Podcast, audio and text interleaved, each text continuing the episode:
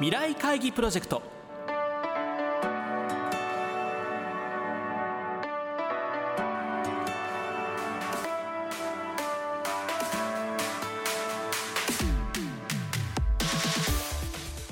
この番組は新しい時代です。をキーワードに企業トップが提示する日本の未来に向けたさまざまな課題について皆さんと共に解決策を考える日本経済新聞未来面の紙面と連動したプロジェクトです。今回ご登場いただくのは先週に引き続き株式会社ローソン代表取締役社長竹増貞信さんです。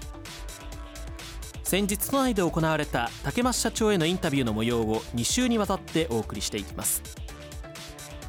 前編となる今週はコンビニエンスストア業界が直面する課題とローソンの取り組みについて伺います。聞き手は日本経済新聞田中陽編集員です。あのローソンというとですねいろんな看板の色があります。ブルーのローソン、まあですね、はい、まあ、あのナチュラルローソンとかいろんな形あの辺りのこう店揃えというふうなものはどういうふうなお考えになられてるんですか？そうですね。あのナチュラルローソンがあって青いローソンがあってそしてローソンストア100というのがあるんですけれどもやはりナチュラルローソンは美と健康。でこれをガーンとこうとんがって何でもここでお客様こういうのどうかな。でも青でいくとちょっとボリュームが多すぎるとじゃあ一回ちょっとナチュラルローソンで販売してみてお客様反応見てみようよとご評価見てみようよというようなこともできますしこのナチュラルローソンが実はイメージを引っ張って海外からローソン出てきてくれないかというお声もいただいたりします。そしてこのど真ん中には青いローソンがあってそしてこのバリューやはりこうストア100100円にこだわった PB 作りとかも一生懸命行っています。このようなバリューマーケットについてもしっかりとこうポートフォリオとしてマーケティングしていこうじゃないかということで、まあ、美と健康ややアッパーですね。そしてど真ん中そしてバリューという形で今展開をしているところです。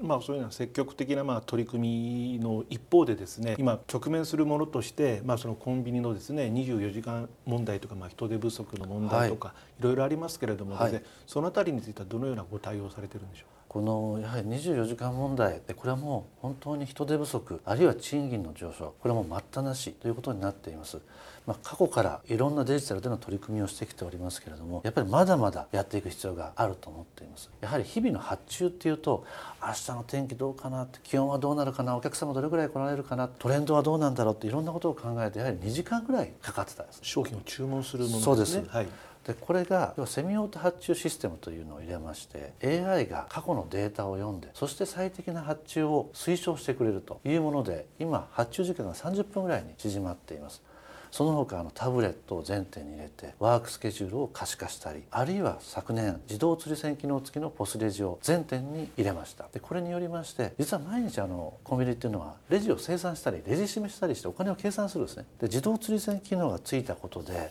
レジ締めの時間が約90分かかったのが、ほぼゼロ分になったんですね。まあ、数え間違いがないということですね。ないということです。要は接客させていただく時間もちょっと短くなってるんですけど、それ以上にレジ締めの時間がもう圧倒的に短くなったということで、そういったことでこう効率性を上げたり。それから今年はそのレジを逆さまにひっくり返してセルフレジにして使おうじゃないかと。そうするとお客さんが自分で生産ができるというものですよね。そうなんです。混雑時であるとかお客様もやはりセルフのが空いてればセルフレジお使いいただいてお客様の効率性もそしてお店の効率性も両立できるシステムにしていきたい。それに加えてあのスマホレジ。これはお客様のスマホにアプリをダウンロードいただくとそれがレジになると。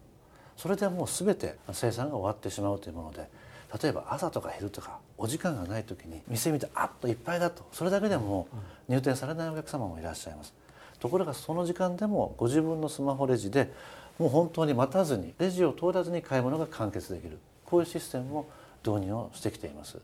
もういろんなことにチャレンジをしてとにかくお店のオペレーションの効率を上げていこう。こういうことにチャレンジをしているところです。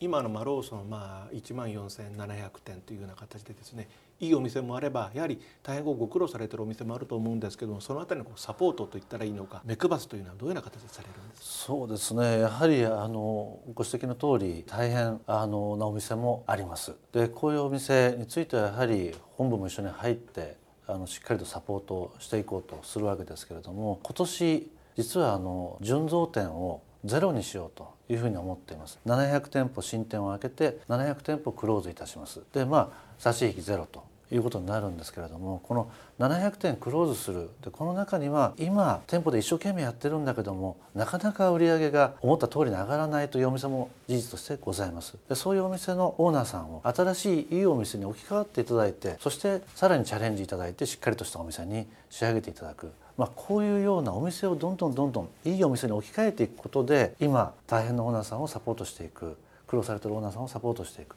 こういったことも大胆に行っていこうというふうに考えています。それに加えてやはりお店のコストといいますと水道光熱費もあります。それから人件費これクルーさんの費用ですね。それからやはり食品廃棄ロスト。これが三大コストということになっておるわけですけれどもこの水道光熱費については省エネタイプの溶冷機器をどんどん入れていったりあるいはその人件費についてはオペレーションを効率化することでマンアワーを落としていく。そういったことで人件費を落としていこうじゃないか。夜には無人店の実験も7月から開始をしてまいります、まあ、そういうことも含めて一緒になってどんどんチャレンジをしていく。そしてやはり最後は食品廃棄ロスの問題。ここについてもですねこの6月から新しい取り組みをチャレンジしようというふうに考えています。実はこの日本は食品ロスが大量に発生している一方でまだまだお腹いっぱい食べられない子どもたちもたくさんいると。本当はこの食品をお子さんたちに回すことができれば一番いいんですけれどもなかなかそういったことは物理的には難しい。じゃあローソンとして何か間接的にでもできることないかなと。お店の廃棄が減った分子どもたちのサポートに回るような仕組みを考えようじゃないかということで今回「アナザーチョイス」と銘打って始める取り組みがございます。その商品を取っていただければお客様に5ポイントそしてまだまだお腹いっぱい食べられない子どもたちのサポートのために売上の中から5%これを寄付しようじゃないかお店の廃棄が減ってこれはいいですよね。本部にとってもいいです。廃棄が減った分子どもたちにも回していこうじゃないかサポートしていこうじゃないかと。いう取り組みをこの6月11日から開始しておりまして沖縄県と愛媛県の全店舗でこれ賛同いただいて今実施しているところです。で8月までこれを実施いたしまして、まあ、この結果を見てお客様のご意見も聞いてよりいい形に変える必要があればよりこう進化させたものでどんどんエリアを広げていきたいなというふうに考えています。そしてやはり最も大きなサポートはいい商品出していくこれも非常に大事にしていますやはりお客様商品を買いに来ていただいています。いい商品が出るとお店も活気づきますしお客様も喜んでいただける。売上が上がってコストを下げてそして天利益を上げていく。こういった取り組みを今亀田さんと一緒になってスピードを持って実行しているところです。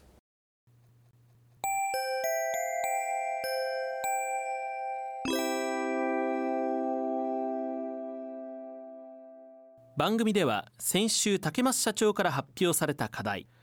令和のコンビニに期待するものは何ですか？について引き続き皆さんから400字程度の投稿を募集しています。ご応募の詳細などは日本経済新聞電子版未来面のサイトをご覧ください。締め切りは明日7月11日木曜日正午です。皆さんからの投稿をお待ちしています。皆さんふるって議論にご参加ください。未来会議プロジェクト。来週は引き続き株式会社ローソン代表取締役社長竹増貞信さんへのインタビュー後編の模様をお送りします。